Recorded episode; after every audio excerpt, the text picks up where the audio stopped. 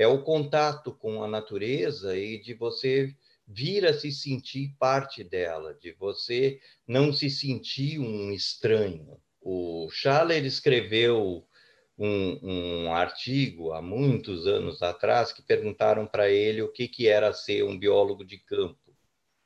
E ele dizia que, assim, resumindo, uma pessoa, quer dizer, um biólogo de campo é a pessoa, e eu já, já vou mais adiante, quer dizer, a pessoa que gosta de estar no campo é aquela que sofre um choque quando tem que voltar para casa, quando tem que voltar para a civilização, e não quando, quando chega na, na, na, na natureza.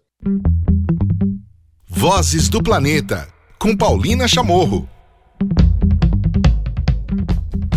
Vocês acabaram de ouvir, logo na abertura do podcast, Peter Kraushaw. Ele é uma das maiores autoridades no Brasil e no mundo sobre felinos. No último dia 29 de novembro é o dia da onça pintada. E por isso eu convidei o Peter para termos uma conversa sobre o início dos estudos de onça pintada no Brasil e diferentes frentes de conservação e estudos que foram abertos a partir do trabalho do Peter.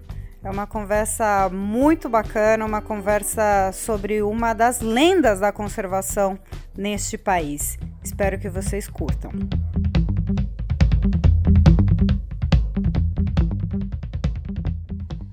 Olá, tudo bem? Começando mais um episódio do Vozes do Planeta, aqui o seu espaço para ouvir sobre temas socioambientais e sobre histórias, experiências de pessoas é, e sua relação com a natureza. Hoje eu tenho a honra de receber Peter Kraushaw no Vozes do Planeta. Peter, um prazer imenso ter você aqui nessa conversa. Tudo bem?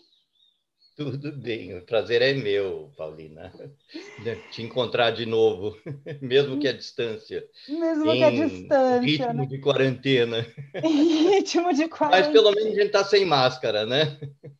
Pelo menos a gente está se vendo né, e sorrindo, né? E você que é está nos ouvindo, só pelo tom da nossa voz já pode imaginar a felicidade desse encontro.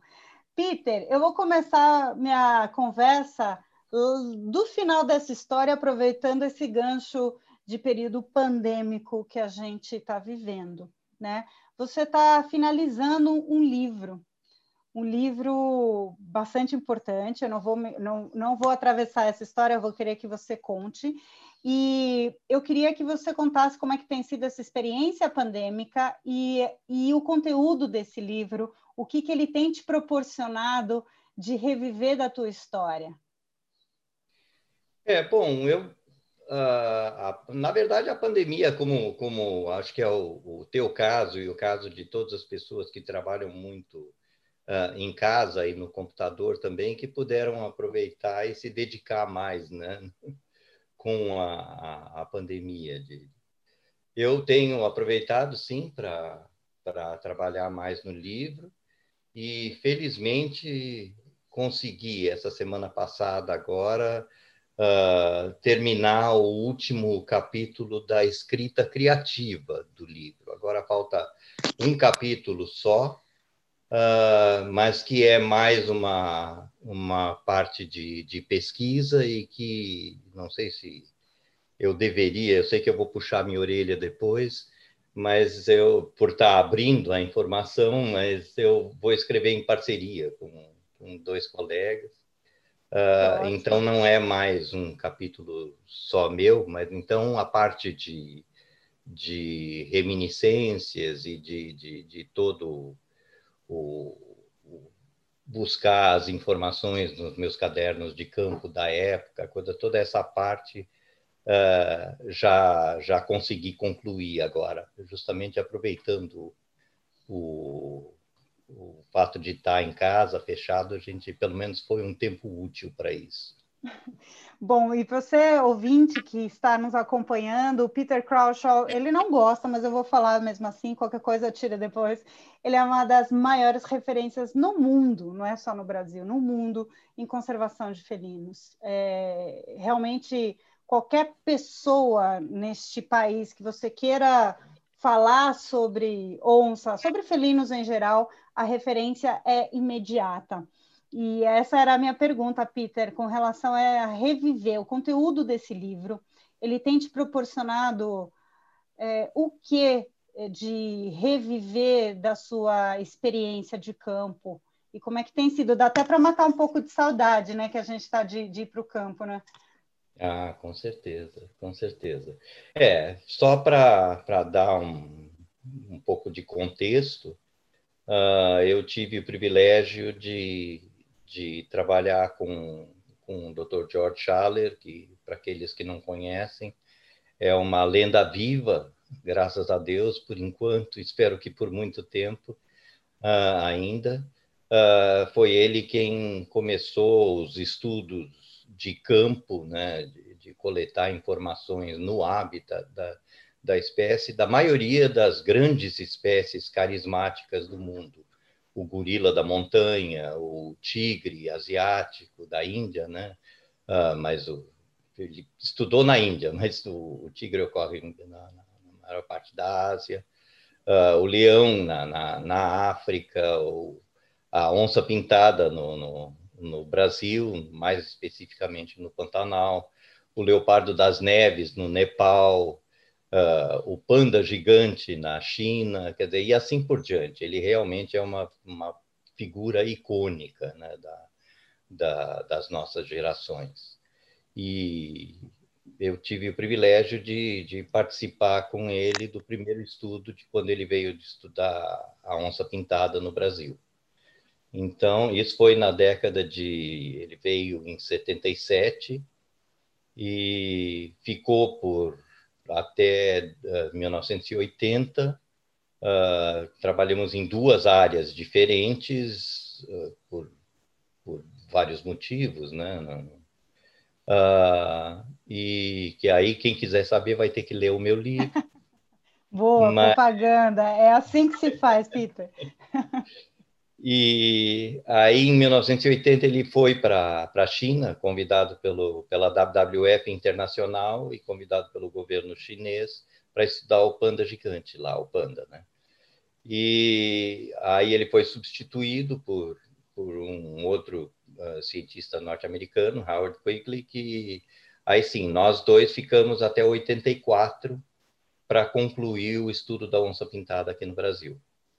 E o livro esse é justamente, uh, ele conta a história, uh, o behind the scenes, né, por trás da, das cortinas do, desse primeiro projeto. Quer dizer, ele é muito específico, ele é só sobre esse primeiro projeto que conta as diferentes fases do projeto. Primeiro em, na Fazenda Curizal, lá no, no extremo oeste do, do no centro do Pantanal, divisa com a Bolívia. Depois nós nos transferimos para Poconé, no norte do Pantanal. Ficamos dois anos lá estudando jacarés e capibaras. E depois nos transferimos para o sul do Pantanal, na, na, no município de Miranda, numa fazenda enorme que tinha naquela época, que era a Miranda Estância, com quase 250 mil hectares, e que quando nós saímos de lá, em 84, a fazenda foi dividida entre os vários grupos de, da família, né, que era proprietária. Uh, mas então o livro conta justamente essa história e conta sobre as metodologias que nós usávamos, as diferentes metodologias que nós usávamos para estudar as diferentes espécies, né? E só assim para um dos capítulos conta de como como nós compramos pelo governo brasileiro, até pelo, naquela época era o IBDF, que era o precursor do IBAMA e do ICMBio, como nós compramos um ultraleve para seguir as onças que estavam com colar uh, para acompanhar os movimentos dela. Nós usávamos isso em 1982 e 83, nós seguimos as onças de ultraleve. Coisa Uau. de gente fina, né? Nossa, chique demais. Não, e é um barato porque você era super novinho na época, né, Peter? É, eu comecei em, em, Eu tinha 26 anos, né? foi quando eu comecei. Não sei se era tão novinho, mas bem mais novo que agora. E, e, você falou da questão da, da parte da, da, da coleira, né? Só, só para quem está acompanhando, só para vocês terem uma ideia da importância do impacto, né? Dessa parceria, vamos dizer assim, do George chegando aqui em parceria com o Peter, é que, por exemplo, essa questão das coleiras não existia, né? Antes foi, foi, foi desenvolvido por vocês aqui, né?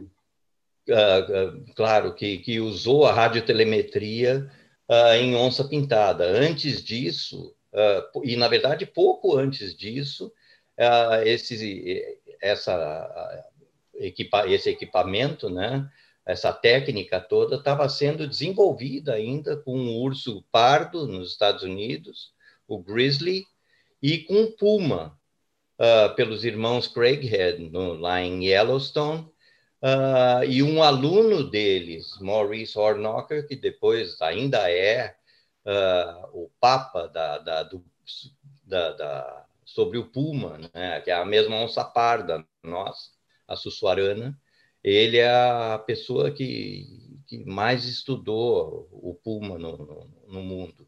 E ele, junto com os irmãos Craighead, uh, ainda estavam desenvolvendo a, os radiopolares e coisa para essa espécie, quando o George veio estudar as onças pintadas aqui no Brasil.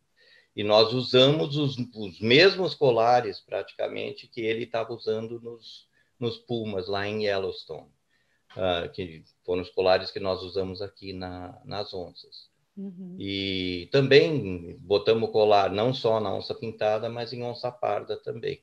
Então, realmente foi um, um breakthrough da técnica aqui na, no Brasil. Uau!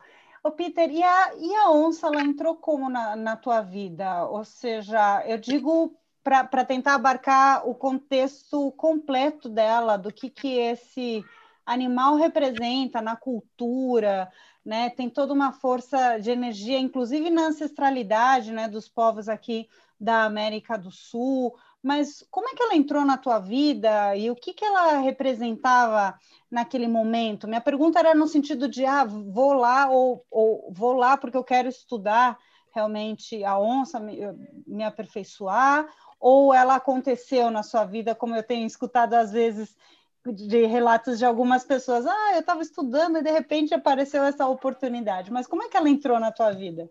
Não, não. Foi, na verdade, era, foi bem antes disso, uh, ainda na, na, na, na pré-adolescência, né, na passagem da infância para para a adolescência, quando eu, eu lia livros de, de viajantes e caçadores, e principalmente aquela coleção da, da, da série de caçando e pescando por todo o Brasil e o, o Três Escoteiros em Férias no, no, no, no, Rio, tinha no Rio Tietê, no Rio Paraná, no Rio Paraguai no Rio Aquidauana, do Francisco de Barro Júnior.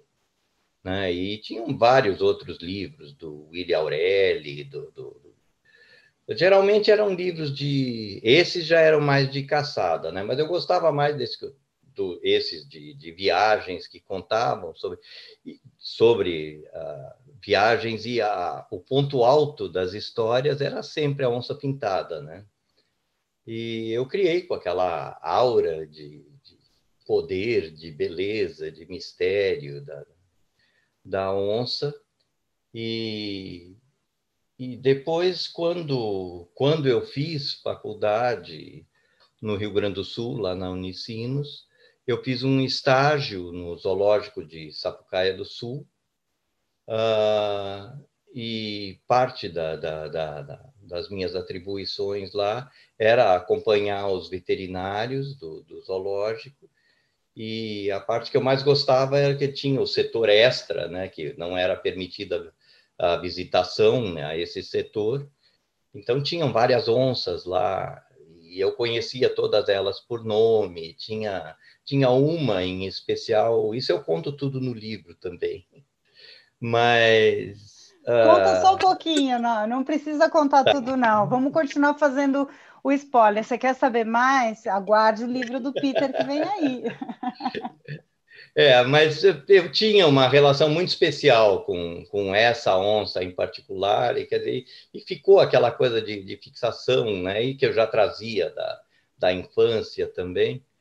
E aí, quando, quando houve a oportunidade, quando eu fiquei sabendo, através de uma amiga, que o George estaria vindo, o Schaller estaria vindo para o Brasil para estudar a onça, uh, ela me incentivou muito a, a escrever, ela conseguiu o endereço dele nos Estados Unidos. Aí, na verdade, ela estava com. Era Marlise Beck, que tinha sido colega minha na, na, na faculdade, e ela estava em Fonte Boa, lá perto de, de. adiante de Tefé, lá na beira do rio Amazonas, né? E estava com o James Dietz, que depois veio a estudar o Lobo Guará, fez o primeiro estudo de radiotelemetria também com o Lobo Guará e depois ele, a Luana, a esposa dele, que trabalhou anos na, na WWF uh, eh, lá dos Estados Unidos, mas aqui no Brasil, os dois também se tornaram, acho que uh, criaram a, a, a, associação do Mico-Leão Dourado, e, e, acho que são os que mais se empenharam aqui no Brasil também, pela WWF, né? Uh, na conservação do mico-leão dourado, também junto com, com o Coimbra Filho, e são o Russ Mittermeier, Cláudio Pádua, toda aquela aquelas pessoas que começaram lá atrás, né? Uma turma muito apesada, né, nessa muito, questão da muito. conservação, muito já com muito propósito mesmo, né? É verdade, é verdade. Mas aí, só para só para aí eu escrevi, acabei escrevendo para o George e ele me, me convidou para para ir conhecê-lo quando ele viesse para o Brasil. E eu fiz isso e, no fim, acabou dando certo. to make a long, a long story short, curta.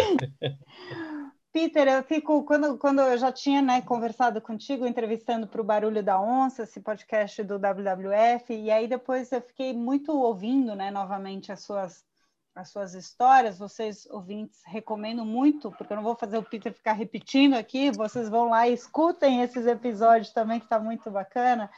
Mas aí me chamava muito a atenção, te, ouvindo, né, de novo, é, você falando sobre a sensação de estar em campo. Eu queria agora voltar contigo do que, que é, significa e significou para você essa experiência de estar em campo, ou seja, é, já desde o início né, dos seus estudos, você já passou a ter com, com uma grande referência mundial a experiência de poder observar os animais na sua natureza e desenvolver do zero métodos, né? Que eu acho que a questão da observação vem muito a partir daí, né? Então, é. como é que isso foi para você? Como é que isso é algo que também a gente não muda nunca mais, né? Fica viciado com isso, é uma forma de vida, é uma forma de olhar para a natureza. Você já tinha antes esse tipo de experiência ou foi a partir do estudo com, com, com em campo? Acho que eu tinha a semente já, né? A semente é aquela eu não vou dizer que ou você tem ou não tem, porque é uma coisa que você pode, se você não tem, você pode adquirir. É, é o contato com a natureza e de você vir a se sentir parte dela, de você não se sentir um estranho. O, o Schaller escreveu um, um artigo há muitos anos atrás que perguntaram para ele o que, que era ser um biólogo de campo. E ele dizia que, assim, resumindo, uma pessoa, quer dizer, um biólogo de campo é a pessoa, e eu já, já vou mais adiante, quer dizer, a pessoa que gosta de estar no campo é aquela que sofre um choque quando tem que voltar para casa, quando tem que voltar para a civilização, e não quando, quando chega na, na, na, na natureza. Entende? É, ela, ela se sente, é aquela pessoa que se sente tão bem na natureza que ela sofre um choque, ela tem que se readaptar quando chega de volta em casa, e não o contrário. Né? E isso é, é, você se sentir bem, é de você se sentir em casa com a natureza. Não se sentir um estranho, não, não ter medo dos animais, não ter medo de, de se molhar na chuva, você não vai derreter, entende? É, é, são essas coisas, é de sentir só mais uma espécie, você está no teu lugar ali, como, como deveria ser. Nossa, que lindo isso. Nós somos apenas só mais uma espécie, infelizmente a gente não está se comportando como, não, como tal. Estamos né? muito longe disso. E olha o que isso está causando né, no planeta. Como é que você viu e como é que você sentiu é, esse último impacto no Pantanal, que é onde você começou né, o, o, os estudos justamente com as onças e toda esse grande impacto, onde se perdeu já 30% né, desse bioma, justamente por um período de seca e justamente por um período de fogo na planície alagável, na maior planície alagável do planeta, né? Uma grande ironia, horrível ironia construída pelos seres humanos, né? Mas como é que você começou a receber e, e enfim, como é que foi para você é, essa história? Realmente foi e é uma, uma uma coisa horrível. De, de, quer dizer, o homem tem uma parcela enorme de, de culpa, né, por muitas coisas que a gente poderia ter feito e não foram feitas e, e que aumentaram o, o impacto e, e por causa disso morreram muito mais animais do que do que se poderia pensar, quer dizer, nós vamos sentir esse impacto, o Pantanal vai sentir por muito tempo ainda. Agora, tem o outro lado da moeda, que eu, eu prefiro pensar, porque tem muita mídia sensacionalista que fica que fica usando isso e de uma forma que eu considero até irresponsável que você tem que pensar no outro lado também. O Pantanal é um, um, um bioma que vive de extremos entende? Ele, ele é, ele tem as cheias anuais, além das cheias e secas, esse, esse clima de, de extremos, né, que ele tem. Além dessa, desses extremos anuais, ele tem uh, ciclos que são plurianuais, quer dizer, antes se, se achava que era de a cada 14, 15 anos vinha uma cheia enorme que Quer dizer, a cada, a cada ano ia diminuindo até que entrava num ciclo de secas. Aí eram secas horríveis que, que... então mas sempre teve esses uh, uma forma de, de ciclos, mas de qualquer forma de, de, de extremos. O Pantanal vive de extremos, tá?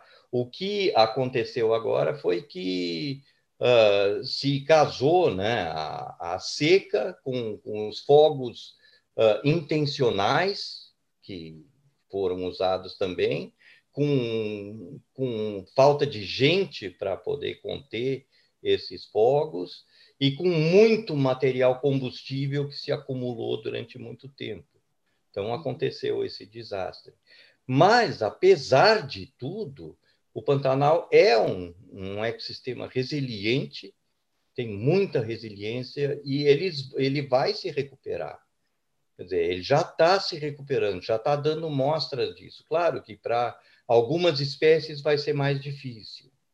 Uh, algumas que talvez a gente nem venha a descobrir, talvez nem consigam se recuperar. Mas a grande maioria da, da, das espécies que a gente vê e que está acostumado a ver lá, elas vão se recuperar. Daqui a algum tempo, uh, a gente vai tornar a ver elas, o Pantanal vai estar tá verde de novo. Então, isso é que eu acho que a gente tem que, tem que ter, é uma visão de, de otimismo e de, de saber que, que tudo vai voltar ao normal e, e aprender com os erros. Isso é que eu acho mais importante. É aprender de... com os erros, né? Essa Exatamente. é uma outra característica que a nossa espécie é um pouquinho mais lenta. É, exatamente. É isso, é isso que, que a gente tem que, tem que melhorar muito nesse aspecto, né? Mas pode falar. A importância da, da onça, agora a gente para entrar pra, pra, disso, né? De, da importância de cada espécie, né? A nossa a gente ainda está fazendo um monte de besteira que estamos atrapalhando muito ainda o processo, né? Mas, né? As demais espécies desempenham super bem o seu papel, né? Na natureza, cada uma tem o seu a sua missão, vamos dizer assim, né? No caso da onça, é, como é que ela vai contribuir nessa numa recuperação ou na manutenção de um de um sistema tão de um ecossistema tão impactado como foi agora o Pantanal. E aí depois a gente poderia até, se você pudesse comentar também da situação na Mata Atlântica, que é já um, um ecossistema completamente fragmentado e, e, e que se perdeu muito do habitat da onça, né? Mas ela ainda continua sendo um animal topo de cadeia que ajuda a equilibrar muita coisa, não é isso, Peter? Sim.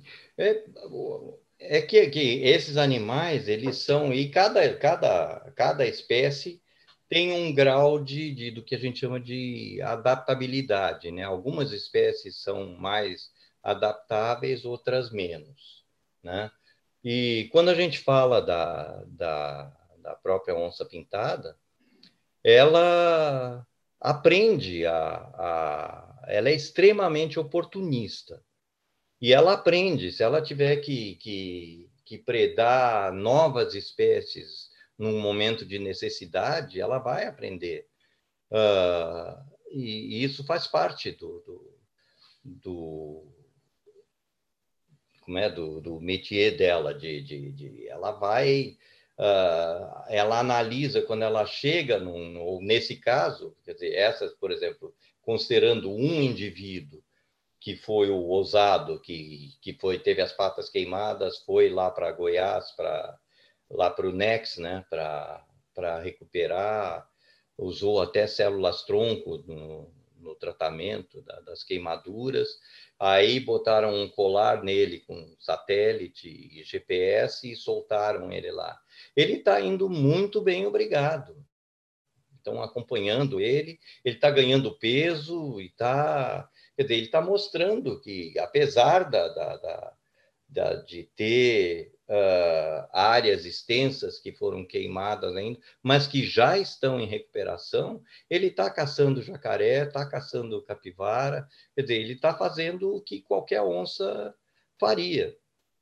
E outro exemplo que, que é impressionante também e que as pessoas não se dão conta a própria onça parda também, a sussuarana. Nós temos ali na, na, na, na, grande na área em volta de São Paulo, ali em Atibaia, a gente tem onça parda, na grande Campinas, ali na região metropolitana de, de Campinas, você tem onça parda convivendo praticamente dentro de condomínios urbanos. Uh, e é impressionante, ela é um fantasma que está convivendo no meio de, de, de, de casas e, e, crianças indo para colégio e a gente não fica sabendo disso. Lá, de vez em quando, sai fotografia, sai uma filmagem delas numa câmera de segurança. E a gente raramente escuta falar de, de problemas. O problema maior é o medo que as pessoas têm, né?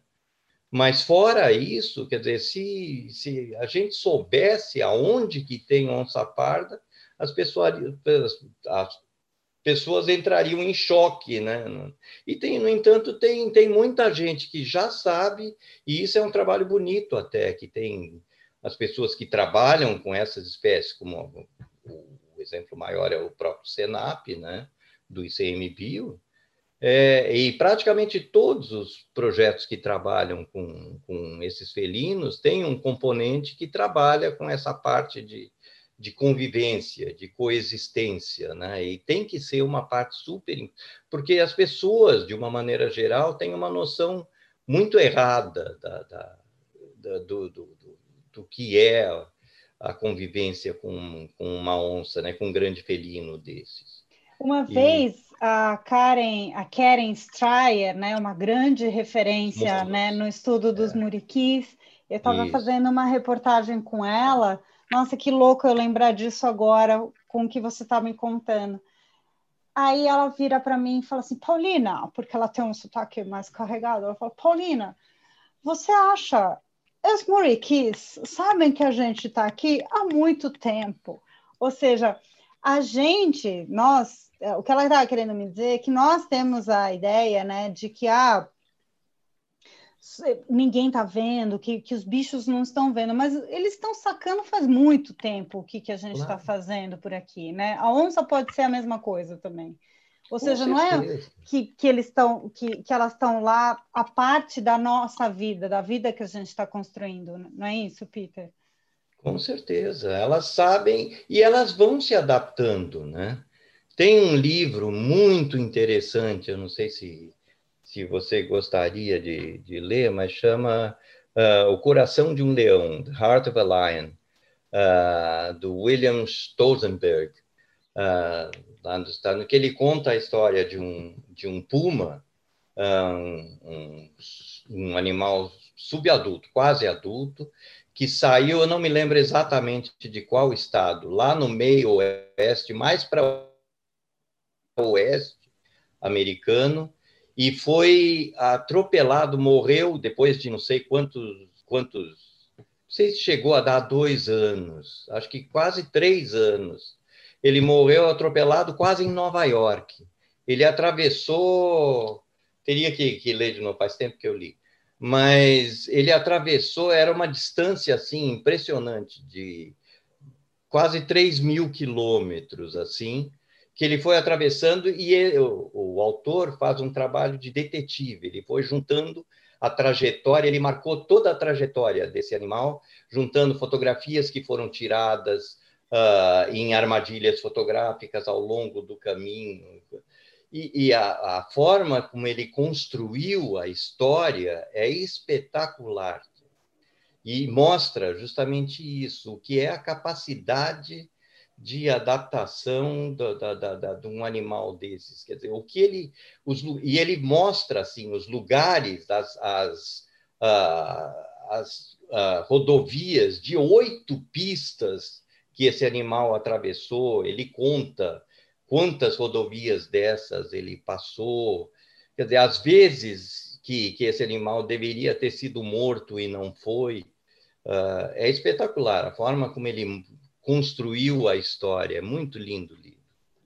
Peter, eu tenho só mais duas perguntas, porque como a gente falou já no início da nossa conversa, você que está nos acompanhando aqui, tem muitos caminhos também para você ouvir muitas histórias bacanas que o Peter conta sobre conservação, sobre toda essa trajetória dele, que é, é muito, muito, muito significativo, importante e inspiradora para muita gente, inclusive até para quem nem trabalha diretamente com bichos como eu, e por isso que eu convidei hoje nesses podcasts, nós Abraçando Árvores e também O Barulho da Onça, e vem esse livro, né, que o Peter vai contar. Minha pergunta, Peter, uma das, das, das últimas, né, era justamente no sentido emocional, do afeto e da relação de você com os felinos. Você teve casos, você teve histórias de envolvimento em que você pudesse acompanhar por tanto tempo é, uma ou até famílias sendo construídas, mas que gerassem essa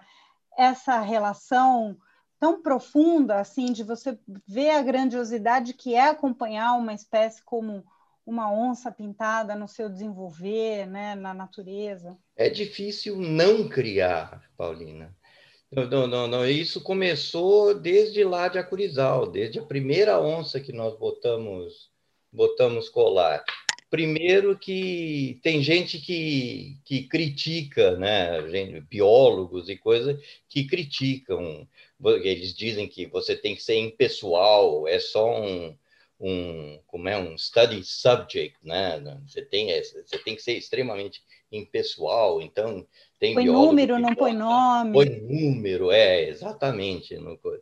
E quando nós começamos, a gente justamente botava botava nome, é a, a, a, primeira onça que nós pegamos, botou, o, o Schaller botou o nome de uma senhora que estava pagando o salário do assistente americano que estava.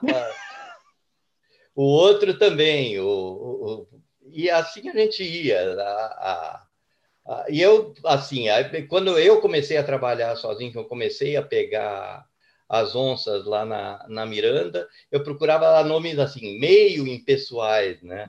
Então era a velhinha, aí a outra era a mãe, a outra era a feminha, mas são, são nomes assim que com, com o dia a dia, aonde você vai hoje? Ah, eu vou ver o que, que a feminha está fazendo. Quer dizer, aí quando, quando você descobre que nem lá em Iguaçu, pum, mataram um machinho, aí é uma catástrofe, né? Pô, e mataram o machinho justamente depois que ele atravessou o Iguaçu, teve na Argentina, teve no Paraguai, e, e sabe, é, é, um, é um ente da família. Então, você cria realmente uma, uma, uma quase que uma relação sanguínea com, com esses animais, né? E é um sofrimento. Tanto que, que eu ia, eu acho que aí eu entraria muito no do livro agora. Então tá Mas bom, é não, precisa, não precisa. É de, de, você não, sim, porque são animais que, que mexem com o teu sentimento, né? Eles são têm personalidade, tem e o difícil é justamente você se manter impessoal, você não consegue. Eu te falava naquela entrevista, né, que eu não tinha visto, né, até então, uma onça ao vivo, né? Aí eu pude, pude, né, fazendo essas reportagens de campo para National Geographic, finalmente vi minha primeira onça ao vivo e a cores e caminhando e meu coração parou. Meu coração parou, eu vi ela passar. É algo quase indescritível, né? Porque a imponência que ela tem e ela e aí você entende tudo aqueles relatos que você lê também da questão cultural que eu te falei, da ancestralidade, né? De como ela representa tanto na vida é, e na nossa memória sul-americana é, dessa presença da onça, né, Peter? É, eu acho que, que eu nem iria tão, tão atrás. Quer dizer, uma coisa dessa, desse sentimento atávico deve ter, mas é uma, é uma coisa que eu acho que todo mundo sente alguma coisa, né? Eu acho que ninguém passa incólume por, pela primeira onça. né? Eu acho que uh, mexe com, com, com a gente por dentro. Tem gente que, que arrepia os cabelos da nuca. pois Tem é. gente que chora. É, é eu impressionante. Eu, bom, o, o Peter também, ele, ele, como eu falei para vocês no início da nossa conversa, ele desenvolveu do zero uma série de estudos, né, de, do que a gente sabe hoje sobre a onça pintada é, no Brasil. É, foi iniciado praticamente do zero, com muitos erros e muitos acertos, principalmente, né? É, e hoje, assim, a gente em conversas ele consegue dizer até a diferença de esturros de, de onça, né? O que, que significa cada esturro, é, é algo muito impressionante. A gente está indo para o fim da nossa conversa, é um papo realmente para te ouvir, né, Peter? E mais recentemente tem voltado muito entre conservacionistas e entre, enfim, futurologistas e todo mundo que, que quer encontrar caminhos, né? É, voltando para um chamado do selvagem, né? Estão até usando o de renaturalizar né, o planeta. Como é que você está vendo o momento que a gente está atualmente, né? Que a gente está num, num, num, limite, né? Até a própria pandemia está nos mostrando isso, de áreas naturais que se perderam, perda de biodiversidade numa velocidade é, violenta, né? E você que é uma pessoa que sempre teve do lado de lá do balcão, do lado da natureza, né? Observando em campo a natureza, como é que você está vendo essas alterações? Olha, Paulina, eu sempre me considerei um, um otimista. Mas a gente vê tanta coisa hoje em dia, né? tanta coisa de, de, de, de perda, de, de, atitudes insanas e de persistência em coisas erradas, e o, o a prevalência da, da da, do chamado econômico sobre a importância da natureza, que, olha, é um teste, que uma pessoa para ser otimista em relação à conservação hoje em dia é um teste a cada dia que passa. Mas eu, eu ainda prefiro acreditar que, que o bom senso venha, porque é uma questão de bom senso.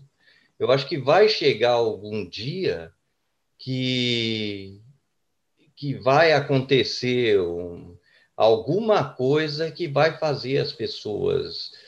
Porque muitas pessoas já se dão conta, e esse número está aumentando. Mas o problema são aquelas que, que detêm o poder ainda, o poderio econômico, o poderio político. Uh, essas é que tem que cair a ficha, né?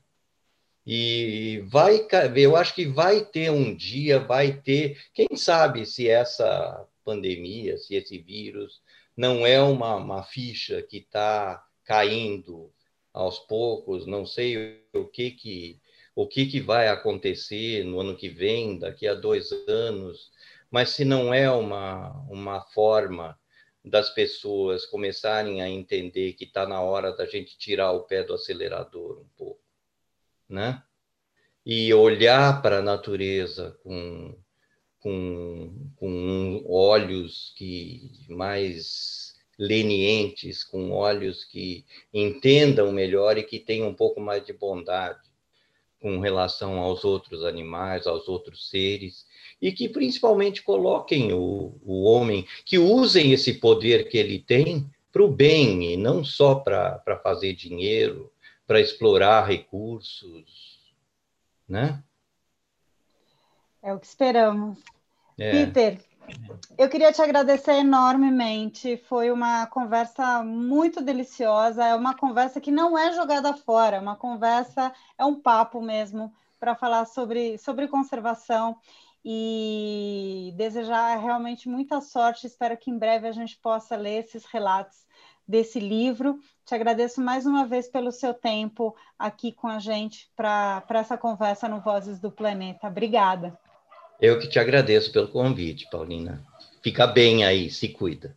Vozes do Planeta. E agora, aqui no nosso espaço para o site OECO, para essa nossa parceria, essa colaboração, tenho novamente a Duda Menegassi. Duda, a gente vai trazer uma notícia boa, finalmente. Quer dizer, vocês vão me trazer uma notícia boa para a gente ouvir, finalmente. E tem a ver com febre amarela e tem a ver com biodiversidade brasileira, não é isso? Conta pra gente. Pois é, Paulina, a notícia é boa mesmo, porque os pesquisadores deram início à vacinação pioneira de micos-leões dourados contra a febre amarela. Essa é uma doença que afeta todos os primatas, né? Tanto a gente mesmo quanto os nossos parentes peludos.